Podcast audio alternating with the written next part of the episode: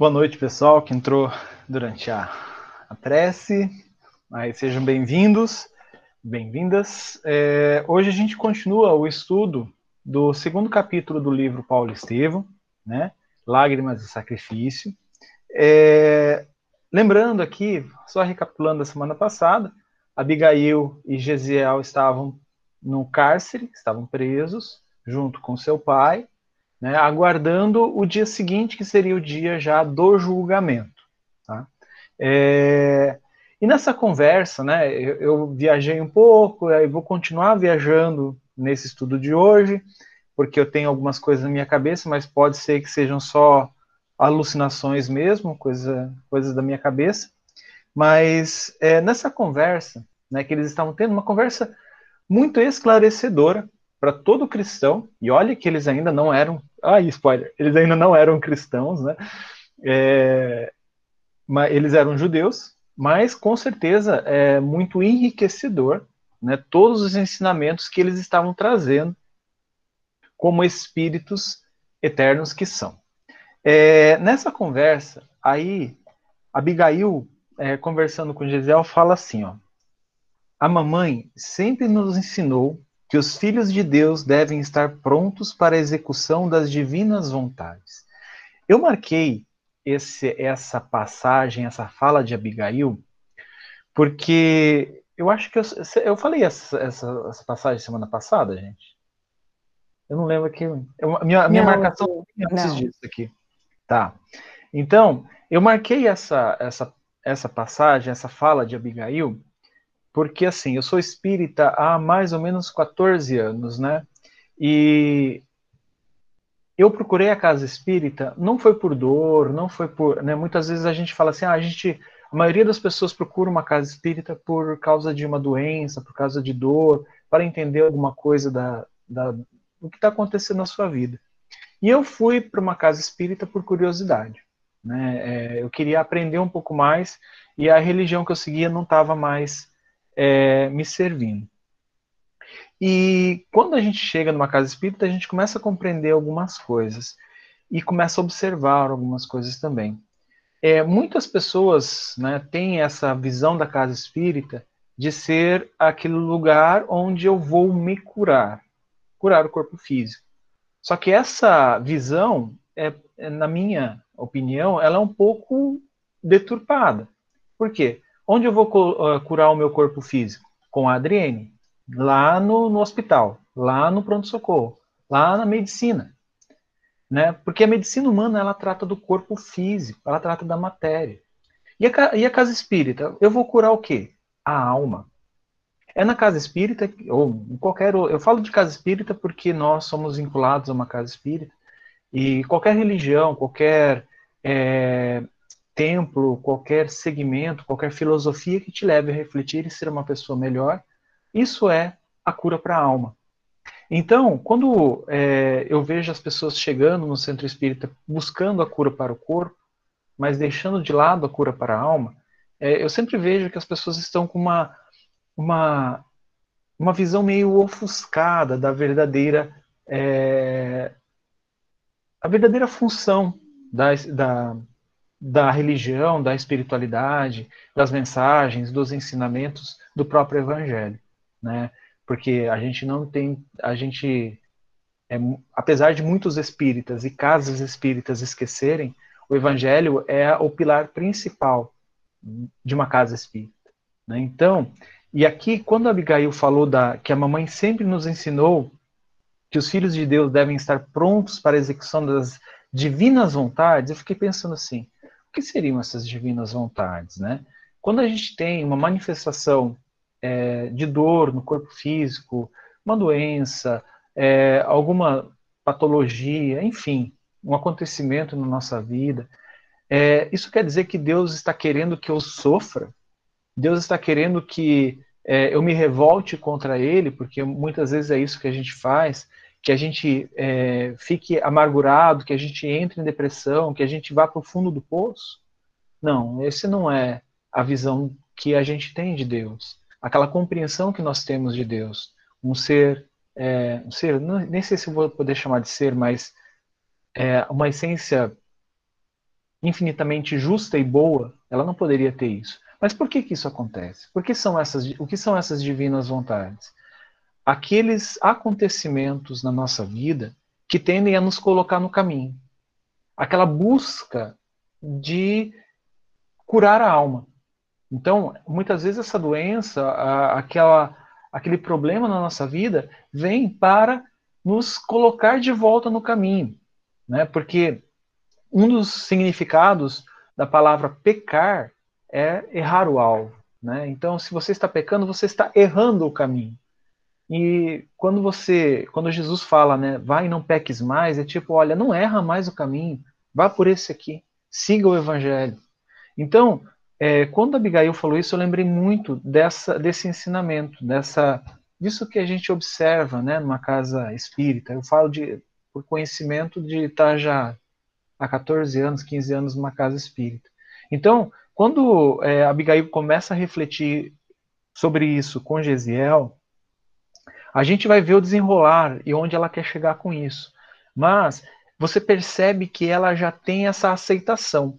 Eles, né, tanto Gesiel quanto Abigail, é, desde o início mostraram essa resignação às vontades de Deus, às vontades do Pai, às divinas providências, né?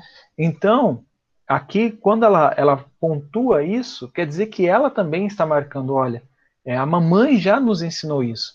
E vocês lembram que na semana passada eu falei que eu acreditava que Gesiel e, e Abigail eram espíritos que vieram de outro orbe, né, é, espíritos degradados, que vieram, né, é, pertencente ao ramo é, hebraico das raças adâmicas, que está lá no livro A Caminho da Luz. Mas eu não acredito que só Gesiel e Abigail, a mãe dela, deles. Porque todo momento que Gesiel e Abigail se referem à mãe, se referem a ela ensinando, se referem a ela falando sobre Deus, falando sobre a comunhão com Deus, as vontades do Pai, a divina providência, tudo isso, essa esse espírito que foi mãe de Gesiel e Abigail estava passando de valores para ele, para eles. É claro que é, mais um pouco à frente a gente vai ver um pouco sobre isso. É, muitas interpretações dos textos antigos elas eram egoístas, elas eram é, baseadas na vaidade, no orgulho, como nós temos hoje com o Evangelho também, né? não é a, a essência, a pureza do evangelho. A mesma coisa os ensinamentos do passado. Mas esses espíritos, Gesiel, Abigail, a própria mãe dos dois, eles buscavam a essência dos ensinamentos dos profetas, a bondade, a justiça. Tanto que daqui a pouco Gesiel vai se referir à vinda do Messias e a descrição que ele fala do, do Messias que ele espera não é a descrição que muitos, aqui eu posso estar julgando e posso estar errando, mas que muitos hebreus esperavam na época. Eles não esperavam aquele tipo de Messias, eles esperavam um outro tipo. Né? É claro que isso tudo por causa da, do que a gente acabou de falar, da vaidade, do orgulho, do egoísmo que se manifestava entre eles. Né? É... E aí Abigail continua. Né? Se alguém quiser falar, sobre o microfone. Abigail continua. Os profetas, por sua vez, nos esclarecem que os homens são varas no campo da criação. Aqui os homens é a humanidade, tá?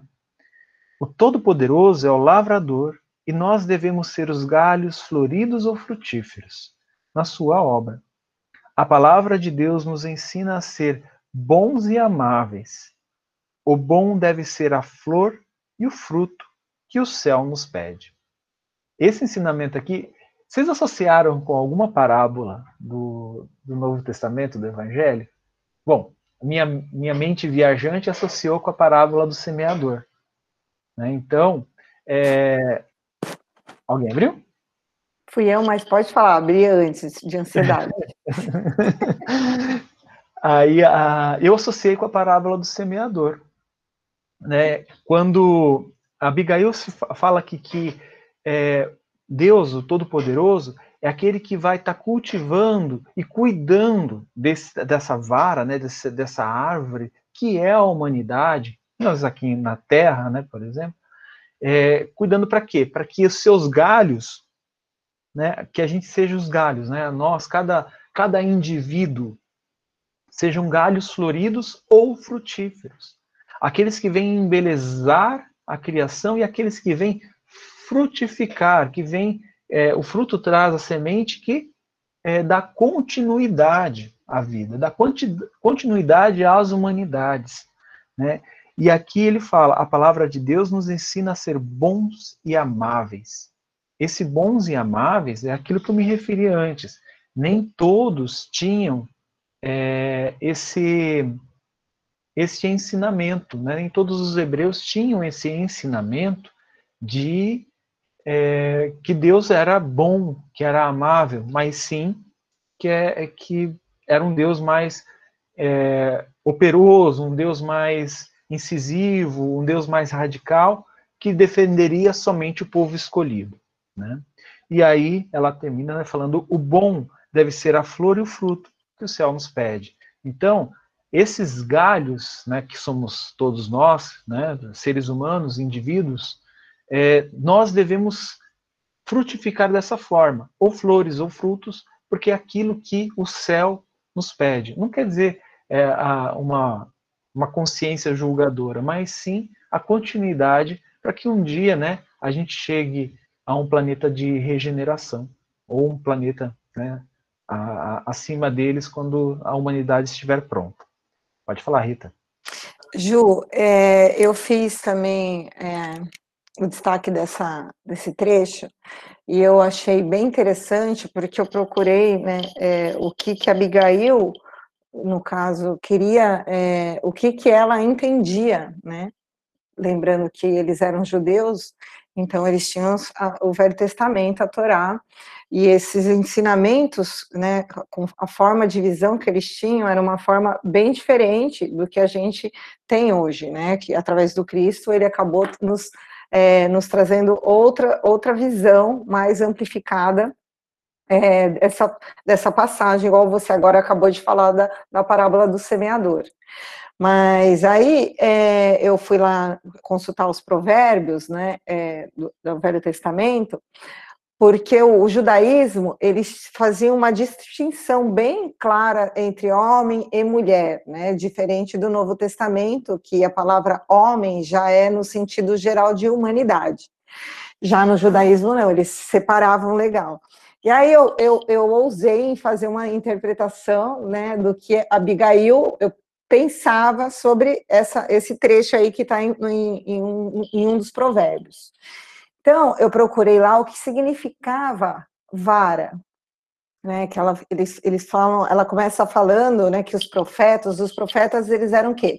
Os sábios da época, os sábios do povo hebreu, que tinha uma comunicação que hoje a gente sabe que é uma comunicação mediúnica, mas na época eles não davam esse nome, e eles recebiam é, intuição né, do alto e passavam, escreviam esses provérbios que eram é, formas é, de se viver, tanto em sociedade, mas também é, formas de se viver em comunhão com Deus. E se a gente for analisar, o evangelho de Jesus é basicamente, praticamente isso, né? Ele nos dá um caminho. Então, a vara, para ele, significa a questão mesmo de apontar um caminho certo, né? A disciplina que leva à sabedoria, que é, ou, ou seja, é a obediência às leis de Deus. Quando ele fala aqui que o Todo-Poderoso, que Deus é o lavrador, o lavrador, ele quer dizer, ela queria dizer o quê? Que é ele que cria tudo. Ele é o criador de tudo e de todos. E aí eu coloquei, e os galhos floridos, que era o papel da mulher, no caso na época, né, os galhos floridos ou frutíferos, era o que? O papel da mulher era, é, aqui ela fez uma analogia, uma, é, usou o lar. Qual que é o papel? O lar a gente sabe que é a primeira escola até hoje, né? Na época ele já, na época do, antes do Cristo, eles já, os profetas já falavam isso e até hoje ah, parece que a gente não entende. Né? Então todo mundo no lar tem um papel fundamental. No, no caso aí Abigail, para eles o papel fundamental da mulher é justamente ser aquele solo, né, para que esse amor é, cresça, né, que, que, esse, que esse amor dê galhos florido. Né? Então, ou seja, Deus ele é a causa primária de todas as coisas, sabedoria suprema, o homem que segue as suas leis, ele expurga as suas limitações e isso junto, né, vivenciando ali na sua escola da vida, que é no seu lar, ele rende frutos de libertação e amor. Então a gente percebe que a sabedoria ali dos, dos sábios judeus, eles já falavam em congregação de forças para o crescimento tanto individual como coletivo, ou seja, para a fraternidade. É isso. Muito obrigado, Rita. Até anotei aqui, porque eu, eu, eu tinha bobo, né? Ao invés de pesquisar, não, eu falei assim: ah, esses, esses varas aqui seriam somente essa árvore é, seguindo. Mas muito bom, obrigado por, por colaborar. A gente fica aí, é, isso é congregação de forças. Eu pesquiso aqui e você aí. Pois é, tem que ser desse jeito. E Abigail continua falando assim, ó. Entretanto, sempre essa parte é linda. Entretanto, sempre desejei fazer algum bem, sem jamais o conseguir. Quando nossa vizinha enviuvou, quis auxiliá-la com dinheiro, mas não o possuía. Sempre que me surge uma oportunidade de abrir as mãos, tenho-as pobres e vazias. Gente, depois eu vou ter comentar sobre isso aqui, tá? Então, agora, penso que foi útil nossa prisão. Não será uma felicidade neste mundo podermos sofrer alguma coisa por amor a Deus? Olha o entendimento dessa mulher, deste espírito. Quem nada tem ainda possui o coração para dar. Eu estou convicta de que o céu nos abençoará pela nossa resolução em servi-lo com alegria. Então, passar todo aquele sofrimento, a prisão, o julgamento, nada favorável a eles, com alegria. Essa pontuação final é uma coisa que muitas vezes nós não conseguimos alcançar. É claro que um espírito já mais experiente, mais é, mergulhado e, e com o entendimento do evangelho muito mais amplo, é, que talvez um evangelho sentido realmente dentro do coração deste espírito. Mas uma coisa que me chamou muita atenção é quando ela fala aqui que ela que auxili queria muito auxiliar a vizinha dela que enviou, mas ela não tinha dinheiro. Gente, é, a Vânia está aqui? Está aqui. Eu não sei se a Vânia estava nesse dia, a Adriane deveria estar, nossa turma de autoconhecimento. É, há uns dois anos, mais ou menos uns dois anos, presencial na casa, quando a gente podia né, se encontrar, tomar um cafezinho, comer bolo, é, lá na casa espírita. E aí, a gente conversando sobre isso, eu tinha uma. A gente sempre falava, né? Os autoconhecimentos são muito legais porque são as nossas vivências, né, os nossos aprendizados durante o dia, durante a semana, né? E eu tinha na, naquela, naquela oportunidade eu tinha trazido uma coisa né, na, de vivência da, da minha semana, que eu estava numa, numa fila do supermercado, pegando um pouquinho as coisas assim, só para o café da tarde, e uma família na minha frente com uma, uma menina. E, e, o aspecto, assim, era de uma, uma família com, com poucas condições, né, e tinha uma gôndola cheia de bonequinhas, de bichinhos, e a menina queria é, uma delas, né? E os pais falando, ah, não, não, não, não, não. E eu querendo o impulso de ajudar. Eu falei assim, não, pega uma para você que eu pago. Só que eu fiquei vaidoso e falei assim, não, ele vai se ofender de eu oferecer isso. Eu nasci lá atrás. Gente, aquilo me marcou tanto. E aí é claro que eu vou lembrar de uma carta do apóstolo dos gentios, de Paulo, é, lá a, a, que ele manda aos Romanos, no capítulo 7, no, no capítulo do versículo 19, que ele fala: Porque não faço o bem que eu quero, mas o mal que não quero, esse faço. Então, assim, naquele momento eu poderia ter feito, ah, sei lá, comprado a gôndola inteira para a menina, eu tinha condições disso. Mas eu não quis dar, assim, por vaidade. Eu queria auxiliar, mas eu não consegui, por vaidade. E aí o que eu vejo é que a Abigail, ela tinha muito mais do que isso dentro dela, né? Quando ela fala que ela queria sim é, abrir a mão, mas que ela não tinha nada. E aquele momento ali, é, eles tinham perdido tudo, eles tinham perdido o lar deles, eles tinham perdido toda as, as condições, roupas, eles estavam com as roupas do corpo, eles não tinham mais nada de material, mais nada. E aí onde ela fala, né? É, que quem nada tem ainda possui o coração para dar. Né? É, eu tinha condições lá na, na, naquela fila do supermercado para dar e eu não consegui material. Será que eu estava preparado, estou preparado para dar o meu coração? Esse entendimento de Abigail. É claro que eu vou ter que reencarnar mais algumas vezes para chegar lá, né? para chegar perto de Abigail. Mas eu, eu tento. Né? Este ensinamento né, dessa, deste, dessa mulher é, me marcou demais. Né? Por quê? Porque essa jovem, ela é uma jovem aqui, gente. Ela não era uma mulher já madura. Aqui ela tinha 16, acho que era isso, né? É, e era uma jovenzinha. E ela já tinha esse entendimento. Por isso que na minha cabeça eu falo, olha, esses dois né, eram com certeza espíritos de outro orbe que vieram para cá. Né, muito bem orientados pela mãe, que também provavelmente veio de outro orbe. Mas este ensinamento dela, dessa é, abrir mão de tudo, abrir mão, né? Ela já não tinha mais nada, na verdade, né? Ela não tinha mais nada, mas ela tinha o coração e ela estava feliz porque ela ia passar essa provação, né? Que ela iria passar. Vocês leram o capítulo. O, o dia seguinte não é um dia agradável e mesmo quem não leu pode imaginar, né? O, o, o tribunal romano o quanto era justo né, quanto foi justo com Josebeb, né, naquele, naquela, naquela reclamação. Então, aqui eu vejo que Abigail ela já estava realmente preparada para doar-se. Né? O, o, coração dela, é, com acusações injustas, com algo que ela não fez, ela estava pronta né, para isso. Você quer falar, Rita? Quero, Ju, porque é, nessa passagem aqui, eu, esse foi o momento né, que Emmanuel nos, nos descreveu que ela percebeu que ela não precisava, que a caridade, né, que a gente sabe que a caridade é o quê? É o amor. Ela não precisava de é, bens materiais para é, executar, exercitar a caridade.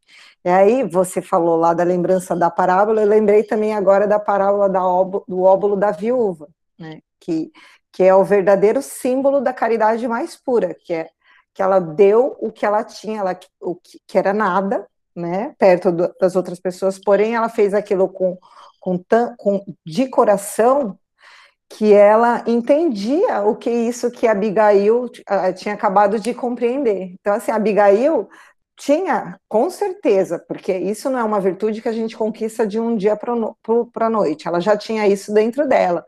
Porém, também estava, por conta né, da, da vida que ela levava, ainda estava é, é, quieto no coração dela. Ela não sabia como exercitar essa caridade, como executar, melhor dizendo. E, aí, nesse momento, né, que é aquele momento que a gente se vê é, tendo que tomar algum tipo de decisão, é que ela percebeu que ela não precisava de bens materiais para poder servir a Deus, que a resignação era uma das maneiras de servir a Deus. É, essa ela abrir mão disso, né? É, ela não tinha mais nada. Então isso, isso é uma coisa que me chamou muita atenção nessa passagem. E ela continua aqui, né?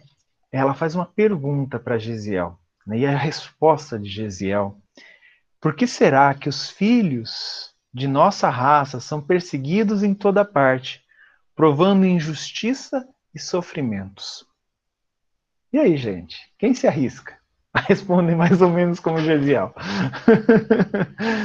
Gente, lembrando que eles eram hebreus, né? Eles eram judeus, né? E aí Gesiel, ele traz um ensinamento que é claro que é, quem já ouviu Haroldo Dutra falando de Paulo e Estevão sabe que e também das raças adâmicas é, é um pouco dessa compreensão de Gesiel. Agora eu vi onde ele buscou as informações. Suponho que Deus, essa é a resposta de Gesiel. Suponho que Deus permite, a exemplo do pai amoroso, que para educar os filhos mais jovens e ignorantes, toma por base os filhos mais experientes, enquanto os outros povos amortecem forças na dominação da, pela espada ou nos prazeres condenáveis, né? lembrando lá do templo de, de Vênus, onde Josebeb estava passando para fazer a reclamação, nosso testemunho ao Altíssimo, pelas dores e amarguras, multiplica em nosso espírito a capacidade de resistência. Ao mesmo tempo, em que os outros homens aprendem a considerar com o nosso esforço as verdades religiosas. Por que, que eu disse isso? Assim, quando vocês, se vocês é, procurarem um estudo que que o Haroldo Dutra faz sobre é, lá Gênesis e, alguns povos, né, esses povos das raças adâmicas aqui que Emmanuel fala no A Caminho da Luz, você vai perceber que cada um dos povos eles têm uma mazela que marca aquela raça, né? Um, algo a melhorar que é assim gritante para eles, né? E Emmanuel descreve cada uma delas. Eu não vou dar spoiler, vocês vão ter que ler o livro para saber cada uma delas, tá? É, e aqui, o que que Gesiel fala? Que ele entende que tudo que o, o povo deles passou até aquele momento, gente, não se engane, eles já tinham sofrido horrores. Eles tinham sido escravos no Egito, tiveram que fugir, viver no deserto, né, comer o maná do céu. Né? Gente, esses homens não tinham, esse, esse povo não tinha sossego. Eles eram odiados pelos gregos, eles eram odiados pelos romanos, eles eram odiados pelos assírios, eles eram odiados pelos é, depois lá embaixo as, as raças árabes, enfim, é um povo bem odiadinho naquela, sabe aquele amigo que você não quer ter perto? Então, mas está na tua turma e você vai ter que aceitar ele. Essa é essa galera. Os judeus eram esse, esse, esse menino no, no, no parquinho. Então, o que que acontece? Gesiel ele começa a entender, ele, claro que ele tinha esse entendimento, né? Que tudo aquilo que o povo deles passou, mesmo eles acreditando no Deus único, mesmo eles tendo a, a certeza, a convicção que Deus estava do lado deles o tempo todo, né? Vocês lembram lá da tenda, né? Que Deus sempre estava na tenda, mesmo os 40 anos no deserto, sempre o acompanhou, né? Quando o, o rei Davi, rei Davi que queria construir um templo maravilhoso para Deus habitar, e aí, é, aí veio Natan, que era o profeta, falou assim: ó, Deus mandou avisar que você não vai construir templo nenhum para ele, tá? Que ele vai estar tá vivendo lá no meio do povo. Então, assim, esses ensinamentos, né, já vinham com esse povo. E o que que Gesiel fala aqui? Olha, a gente está sofrendo injustiça, a gente tem muito sofrimento, amarguras, é odiado por todos os nossos vizinhos, nossos coleguinhas aqui do parquinho, por quê? Porque a gente precisa é, melhorar alguma coisa dentro de nós, onde preciso multiplicar a capacidade de resistência. E, através do exemplo deles, se eles cumprirem essa, essa tarefa que Deus deu para eles, né? Deus, eu falo Deus aqui, mas a gente sabe que são os cristos planetários, tá?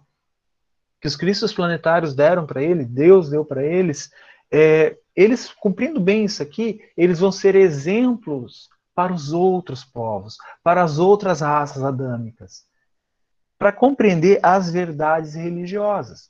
Gente, que é um povo com mais fé do que o, o, os hebreus, né? De toda a história da, da, da, da humanidade, assim, o que mais me chama atenção é a fé dos hebreus. A gente fala aqui na, na nossa é, nosso país, né, a gente tem católicos fervorosos, né, carismáticos, espíritas que têm uma, uma, uma fé inabalável, né, é, evangélicos de toda espécie, mas este povo pratica a fé e a fé na, é o meio de cultura deles há milênios. A gente está começando agora, engatinhando. Né? Então a gente tem muito sim que aprender com estes povos, tá? Ju, pode falar. Posso complementar? Você terminou? Ah, tá. É, eu, eu também fiz uma analogia que eu acho que Emmanuel quer nos mostrar aqui também, é sobre a, a como é que eu vou falar? Sobre como é que foi é, a distribuição mesmo, igual você falou, do, das, das, dos espíritos que vieram viver no planeta de expiação e provas, que é a Terra. Ele começa falando exatamente o que São Luís fala para gente, né, no, no capítulo 3 lá do Evangelho segundo o Espiritismo, que há muitas moradas na casa do meu pai quando São Luís nos explica o que, que é a, um planeta de expiações e provas, a Terra, quando ele explica a condição da Terra. Emmanuel, ele começa falando assim, Emmanuel não, né, Eziel, que Deus o permite a exemplo de pai amoroso que para educar os filhos mais jovens e ignorantes. Então esse é, é um grupo de espíritos que vieram para a Terra. Toma por base os filhos mais experientes. Então, os jovens, ou seja, espíritos que ainda estão começando a caminhar na infância espiritual, os ignorantes, que são os que já têm uma noção né, da sabedoria suprema de Deus, das leis de Deus, porém, como Emmanuel já falou, é, são preguiçosos ou estão na ilusão. Toma por base é, a experiência que esse povo judeu teve né, de sacrifício, de resignação. E aí ele ainda coloca, acrescenta mais, enquanto os outros povos amortecem forças na dominação pela espada, os prazeres condenáveis, nosso testemunho é altíssimo pelas dores de amargura, ou seja, aquele também mostra que cada é, tipo de espírito, cada grupo de espírito, aqui três, né, que ele citou aqui para gente, eles têm suas experiências diferentes na encarnação aqui na Terra. Então, a experiência do povo hebreu era a capacidade de resistência, de resignação, ou seja, capacidade de submissão às leis de Deus, a obediência, a humildade.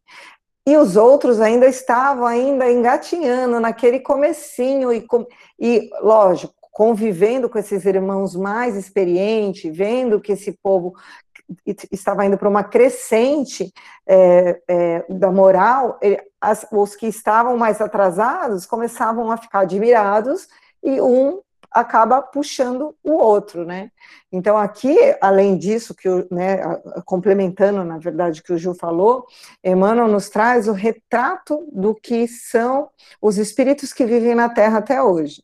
Tem os espíritos que estão mais adiantados espiritualmente, os que ainda estão na ignorância e os que começaram a sair da fase da infância espiritual. Então é bem interessante essa perspectiva que Yesiel né, nos trouxe e essa percepção que ele já tinha, né?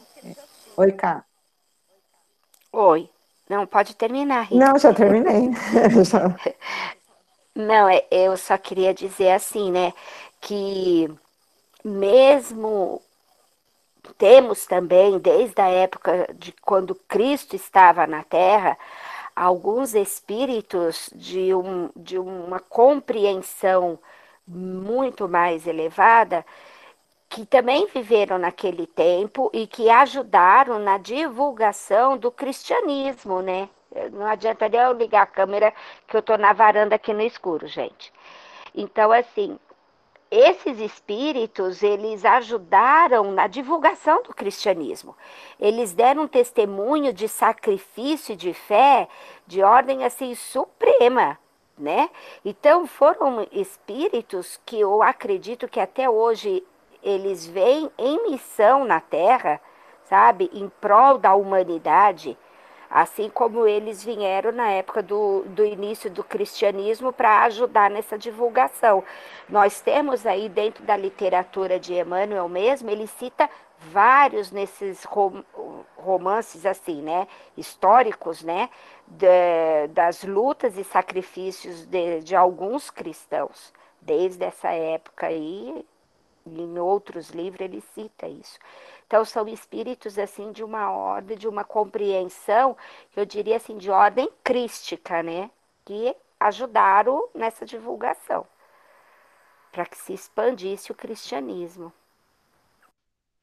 Exato. Pode falar, Rita. E até mesmo, na verdade, antes, né? Que a gente teve, meu, Sócrates, vieram, tiveram tantos outros pensadores Sim. e profetas, né? Que vieram já Sim. preparando a terra né? o terreno, pra... né? Exatamente. Preparando tudo para a chegada de Cristo. Então, essa vinda, se a gente começa nessa análise que a gente tem feito que, que, que, assim você e o Juliano principalmente têm se dedicado tanto aí a nos auxiliar nessa análise, a gente observa que muito antes de Jesus vir à Terra já existiam os espíritos, né? Os, os profetas, né, que já profetizavam a vinda de Cristo e tudo que ele iria fazer. Então já tinham espíritos de uma compreensão elevada, preparando a, a, as pessoas, preparando o povo para a vinda do Cristo. E aí, com a partida do Cristo, então, esses outros espíritos que ficaram e que vieram para fazer dar o testemunho para ajudar a fortalecer o cristianismo. Tanto que Emmanuel, cinco, no livro 50 anos depois, que foi 50 anos após ele desencarnar em Pompeia, ele novamente passa por uma encarnação onde ele se sacrifica, né, para não abrir mão do que ele acreditava, do cristianismo. Então, são espíritos que, através de, de luta, de dor, de sacrifício, ajudaram a a reforçar o cristianismo e o cristianismo ser o que é hoje, né? Sim, através da, do esforço e da renúncia do sacrifício próprio, né? Você lembrando do, do Emmanuel, a gente falou dos 50 anos depois, é, o, sacrif... o Emmanuel teve o sacrifício para aprimorar, e é isso que a gente tem que fazer, graças a Deus, hoje a gente precisa ser jogado né, na cova dos leões, para ser comido em nome do Cristo. Né? O nosso sacrifício é tão mais fácil se a gente for pensar, né? mas é, para a gente às vezes é difícil se libertar da nossa vaidade, do nosso ego, mas estamos no caminho. Ju? É, eu só estava pesquisando aqui no Caminho da Luz, já que vocês estavam falando assim, ah, é, mas veio antes de Cristo e tal.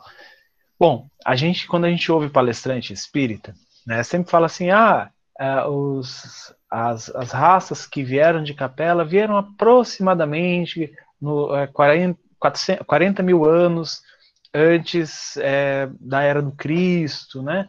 É, estimam mais ou menos ali que esses, esses espíritos vieram. Eu estou olhando aqui no capítulo 3 do A Caminho da Luz, raças adâmicas, ele fala assim, a origem das raças brancas e fixação dos caracteres raciais. Eu dei uma lida por cima, tá? Porque eu não lembro exatamente onde ele fala. Mas ele fala uma coisa muito interessante, que são aquelas famílias, né, que eles começaram a mexer nos genes, né, a, a todos os prepostos de Jesus, como diz André Luiz, os criadores em escala maior, junto a Jesus, organizando a vida aqui na Terra, organizando genes, organizando é, o, esse pequeno grupo dos primatas que vai dar origem lá ao gênero Homo, que é a gente. Então, quando eles começaram a organizar, eles já estavam visando a vinda desses espíritos. Então, assim, a gente pensa assim, ah, 40 mil anos, a gente sabe que a nossa espécie, ela surgiu, né, assim, os primeiros, é, os primeiros gêneros Homo, né, o Homo sapiens, ele surgiu entre 300 e 500 mil anos é, atrás, né? 300 é, e 500 mil anos. Então, gente, vocês podem imaginar que a galera já estava começando a mexer ali para lá, quando chegasse a 40, 50 mil anos antes de Cristo ali, já trazer espíritos deste nível de Gesiel e de Abigail para começar a trabalhar o povo, como a Rita disse, Sócrates, Platão, tantos outros pensadores que foram preparando o terreno. Né? Então, da mesma forma, vocês acham que a gente está aqui à toa? Você acha que vem um Albert Einstein e tantos outros cientistas à toa aqui na Terra? Não, eles estão preparando o terreno para quê? Para no futuro, quando a gente está na, na, entrar numa uma, uma transição ou entrar num planeta de regeneração, a gente já tem algumas coisas preparadas, porque isso tudo vai vir para a evolução da humanidade. Mas continuando, deixando o caminho da luz e continuando Paulo Estevam, que esse é o nosso objetivo aqui, é... Gesiel faz uma, uma colocação aqui incrível. Ele fala assim, ó, mas creio no Messias Redentor, que vai esclarecer todas as coisas. Os profetas nos afirmam que os homens não o compreenderão. Galera, eu, como eu falei, eles já estavam sendo preparados antes, o terreno já estava sendo preparado antes, mesmo entre os judeus. Os homens não o compreenderão. Entretanto, ele há de vir ensinando o amor, a caridade, a justiça e o perdão. Olha o entendimento de Gesiel. Nascerá entre os, entre os humildes, exemplificará entre os pobres, iluminará o povo de Israel, levantará os tristes e oprimidos, tomará com amor todos os que padecem no abandono do coração. Então, aqui, essa compreensão do Messias na visão de Gesiel, confesso para vocês que nos meus assim quando eu estudei história quando eu estudei história das religiões até mesmo lá no, no quando eu estudei o estudo aprofundado de doutrina espírita o EAD é, essa visão não condizia com o que estava escrito lá não né, os, os povos judeus né os hebreus eles aguardavam um grande rei eles aguardavam aquele que poderia libertar o povo, que ia dominar as outras, as outras nações, que iria descer, sei lá, uma carruagem de fogo, soltando, né, conduzindo, conduzida por dragões que soltavam fogo, que queimava todo mundo, né? Então, não é essa a visão de Gesiel. Por quê? Gesiel era preparado, gente. Gesiel tinha esse entendimento já vindo com ele nas diversas encarnações que ele passou aqui, sendo orientado pela equipe espiritual, compreendendo o, o, a Torá que eles liam, os textos proféticos lá dos profetas, da maneira certa, da maneira livre de vaidade, livre do, do egoísmo, livre do, do, de todas essas mazelas, frutas do orgulho. Né? Então, é por isso que ele tem essa visão do, do Messias que há de vir. Lembrando que aqui é, aconteceu justamente na época do Cristo, tá? Claro que não é spoiler, né? Mas eles vão, alguns personagens vão encontrar Paulo de Tarso, né? E como vocês sabem, Paulo de Tarso encontrou Jesus, mas de outra maneira, né? É, Gesiel continua aqui. Ô, Ju, Quem... Pode falar. Desculpa. Vai lá. É, eu queria fazer uma ressalva aí dessa, dessa parte da profecia de Isaías, né, que está em Daniel também, mas é mais estudado em Isaías no Velho Testamento. Nessa época aí de, do Cristo, quem, os únicos que tinham é, a condição que eles achavam, né, pelo menos, é, de ler as escrituras e interpretar, eram os sacerdotes, não eram nem os rabinos sacerdotes. E, e não eram todos que tinham, é, vamos dizer assim, que é, o, não eram todos que tinham, é, não, é, não, não é que as pessoas não tinham condições. Ah, o judaísmo não aceitava que é, a gente, uma pessoa comum, interpretasse a Torá, porque tem toda uma linguística, uma forma correta de você é, interpretar as parábolas, né? E o que que acontece? A profecia de Isaías, ela fala exatamente isso daí que, que, que Estevam, opa, que Ezequiel nos traz. Porém, foi o que você falou, não é que a, é, a, é, as interpretações na época elas foram feitas por doutores da lei, que a gente vai ver lá na frente, e que eram pessoas que tinham interesses políticos e financeiros. Então, para eles, a, eles fizeram uma interpretação que era condizente, o que servia para a política do Sinédrio na época. E o povo ele era submisso, né? O povo hebreu ele era submisso, eles não procuravam é, interpretar, eles não, eles respeitavam, na verdade, essa condição. É, imagina que é, a gente, por exemplo, nós não temos representante, mas a maior religião que nós temos no, no Brasil é a Igreja Católica. É, é como se só o padre tivesse a, pudesse é, interpretar o Novo Testamento, mas nenhum nenhum seguidor tinha essa condição e ninguém fazia, porque todo mundo obedecia o que, o que né, as sinagogas faziam.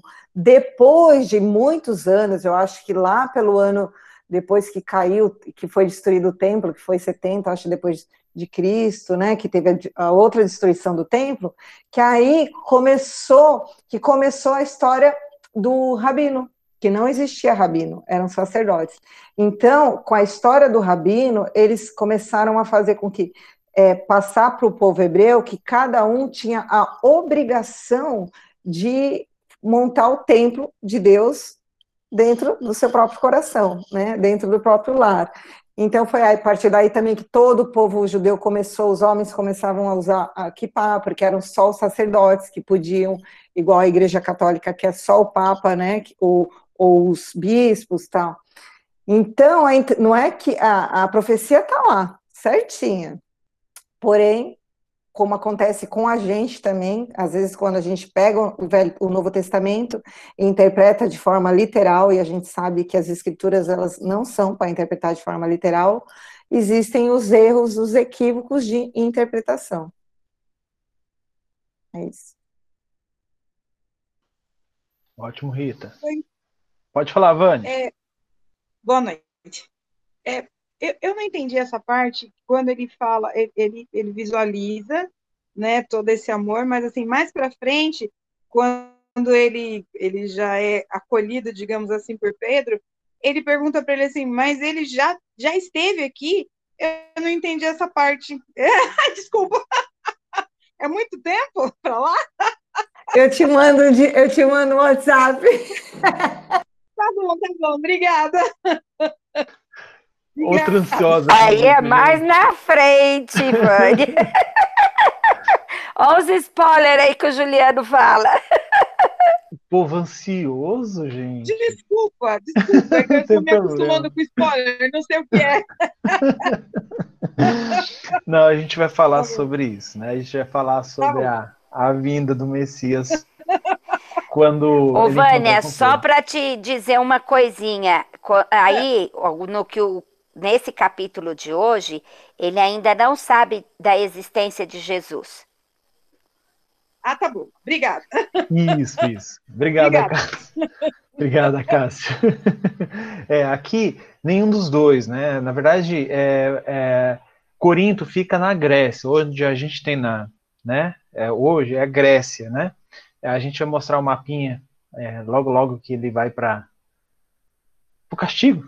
Não vou falar para onde ele vai, mas é, vai para o castigo e a gente vai mostrar o mapinha. Corinto fica na, na Grécia, é bem longe de onde aconteceu a crucificação de Jesus.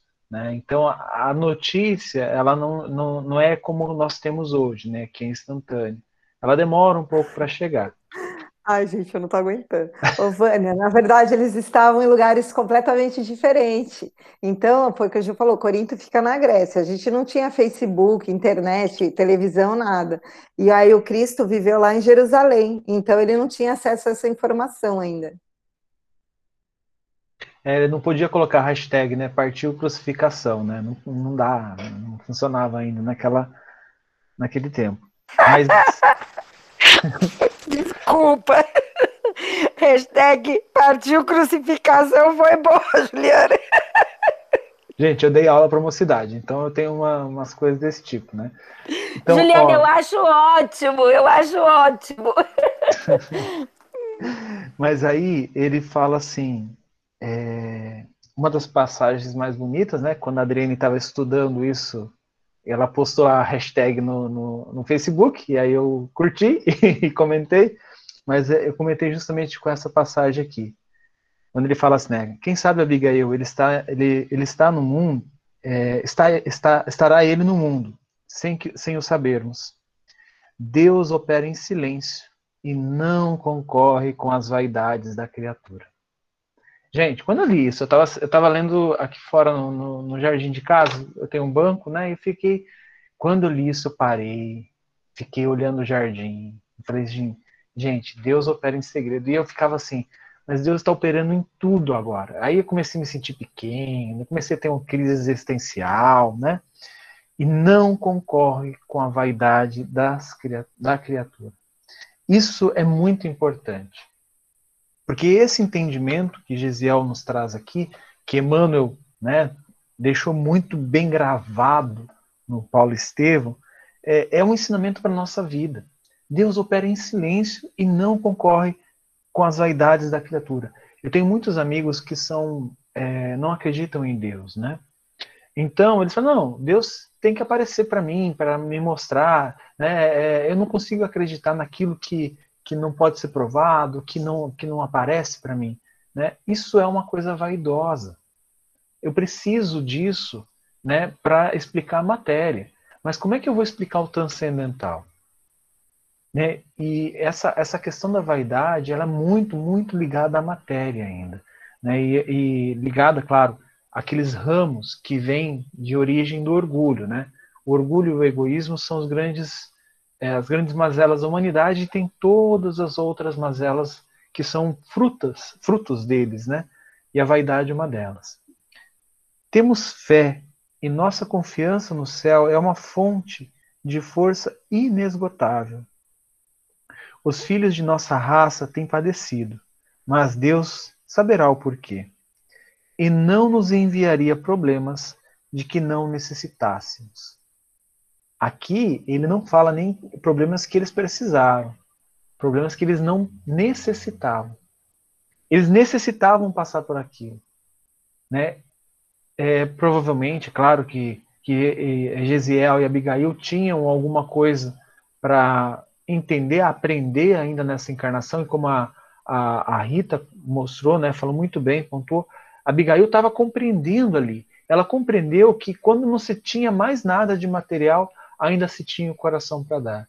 Então, esses problemas que estavam passando na vida deles, é, Gesiel compreendeu: olha, isso é uma necessidade para mim. Né? Da mesma forma que eu pontuei que muitas vezes a gente procura a casa espírita querendo a cura do corpo físico, mas a real a gente precisa curar a nossa alma, são poucos aqueles que têm essa compreensão, que tenha a compreensão de que é, as nossas dificuldades, os nossos problemas, as nossas doenças, os, sei lá, as nossas chateações do dia a dia, elas estão aqui por necessidade, porque nós necessitamos aprender algo. Né? É claro que não estou dizendo para a gente falar assim, olha, ah, já que eu tenho uma doença aqui, vou deixar, tenho que tentar aprender com essa doença, nem vou procurar médico. Não é isso que eu estou dizendo. Eu estou dizendo que essa essa doença, esse problema, ele vem para nos trazer é, uma, corre uma corretiva de caminho. Mas se eu vou, se eu tiver algum problema, claro, com um problema no corpo físico, é claro que eu vou procurar um médico. É, é claro que eu vou procurar ajuda é, com um profissional especializado. E é claro que seria muito bom eu procurar um centro religioso para curar minha alma. Porque a gente vai entender isso, é, todas as nossas nossos problemas físicos, né, corpo físico, eles vêm primeiramente da alma. Né? Essa manifestação do corpo físico é só um efeito. A causa está lá dentro de nós. Então, é, Gesiel estava mostrando que ele tinha essa compreensão aqui. Dá tempo de eu fazer um último comentário, será? Acho que Acho. sim. Será? Quatro minutinhos? Quer comentar alguma coisa, Rita? Não, você vai entrar, vai falar outro, outra, outro parágrafo ou você vai continuar nesse mesmo? Ai, gente, eu nem sei. É porque eu anotei no. Ah, tá. Não deveremos aguardar, senão. É? É. Ah, tá. Então, é que esse vai entrar na história de Jó, né? Ah, verdade. Ah, é. verdade. Então acho que a gente vai deixar, né? Porque aqui essa história de Jó a gente vai ter bastante coisa para conversar. Né? É claro que a Rita vai trazer um monte de coisa. Vou ter um monte de coisa. Eu queria até aproveitar, gente, e falar uma coisa para vocês que eu acho importante. Assim, é, a gente, eu queria saber se está todo mundo curtindo o estudo, né? O, o a forma como a gente está conduzindo, porque o propósito de, pelo menos para mim e para o Juliano, né? Aí, se não for o propósito de vocês, eu acho que é muito enriquecedor vocês colocarem a opinião de vocês, para que a gente também possa, né, fazer esse mix. Mas nós não podemos ler Paulo Estevam só como uma literatura, como romance, só para claro que a gente vai acabar conhecendo a história desses personagens, mas nós precisamos ler dessa forma que a gente está fazendo, desbravando, né, nesse, né, nesse enredo que Emmanuel nos trouxe, outras os ensinamentos que estão ali nas entrelinhas. Então, assim, às vezes a gente fica em duas páginas uma aula inteira, tudo bem, eu quero saber se vocês estão incomodados com isso ou se vocês têm pressa, porque o nosso intuito não é pressa. Nosso intuito é realmente se aprofundar. Isso é um estudo aprofundado do livro. Tá? Então, assim, se não quiser se expressar aqui agora, quiser também mandar né, no privado, não tem problema, ou tiver sugestão, a gente está super aberto para sugestão. No, no, capítulo 3, por exemplo, que eu espero conseguir fazer, é, a gente vai ter, ele vai começar a falar dos, de alguns apóstolos, e eu acho, eu acho importante é, a gente trazer um pouquinho né, da, de quem eram essas pessoas, lógico, não se aprofundar. E hoje eu já comecei a fazer o capítulo 3, e aí eu falei, não vou conseguir falar sem falar do, um pouquinho do Aviluz, que é esse livro aqui, se alguém também já quiser baixar, eu mando, porque esse livro ele, através de alguns ensinamentos, o começo dele, o espírito do Shaolin, ele traz uma característica de cada apóstolo, como que era cada apóstolo, além de fisicamente, mas principalmente a característica moral de cada apóstolo, as dificuldades que eles tinham. Então, a gente vai ficar um bom tempo nesse capítulo 3 também, porque eu não vou conseguir falar sem falar dos apóstolos, e eu quero saber se tudo bem para vocês. É, e lembrando que sempre vai ter as viajadas, tá? Que isso soma também, né? É, então, além disso que a, a, Rita falou, se vocês quiserem, Boa Nova do Humberto de Campos também traz algumas características do, dos apóstolos, eu vou trazer também para vocês, né? Aqueles que, que forem aparecendo durante o livro, tá bom? É, e assim, é muito importante, é muito bacana também, se vocês tiverem tempo, é óbvio, a gente sabe que a vida de todo mundo é uma correria. É, eu vou passar lá no grupo esse, esses dois livros que a gente falou aqui agora, porque esses são livros que trazem informações preciosas sobre os apóstolos, e principalmente para que a gente perceba que eles eram homens comuns, cheios, ó, obviamente, espíritos preparados, mas com as dificuldades que todos nós temos aqui na Terra. Então, isso nos aproxima muito deles, jeito, da mesma maneira que a gente vai se aproximar de Paulo lendo é, esse, esse, essa, esse livro. É isso. Uma hora é pouco. Eu a... é, é pouco tempo mesmo.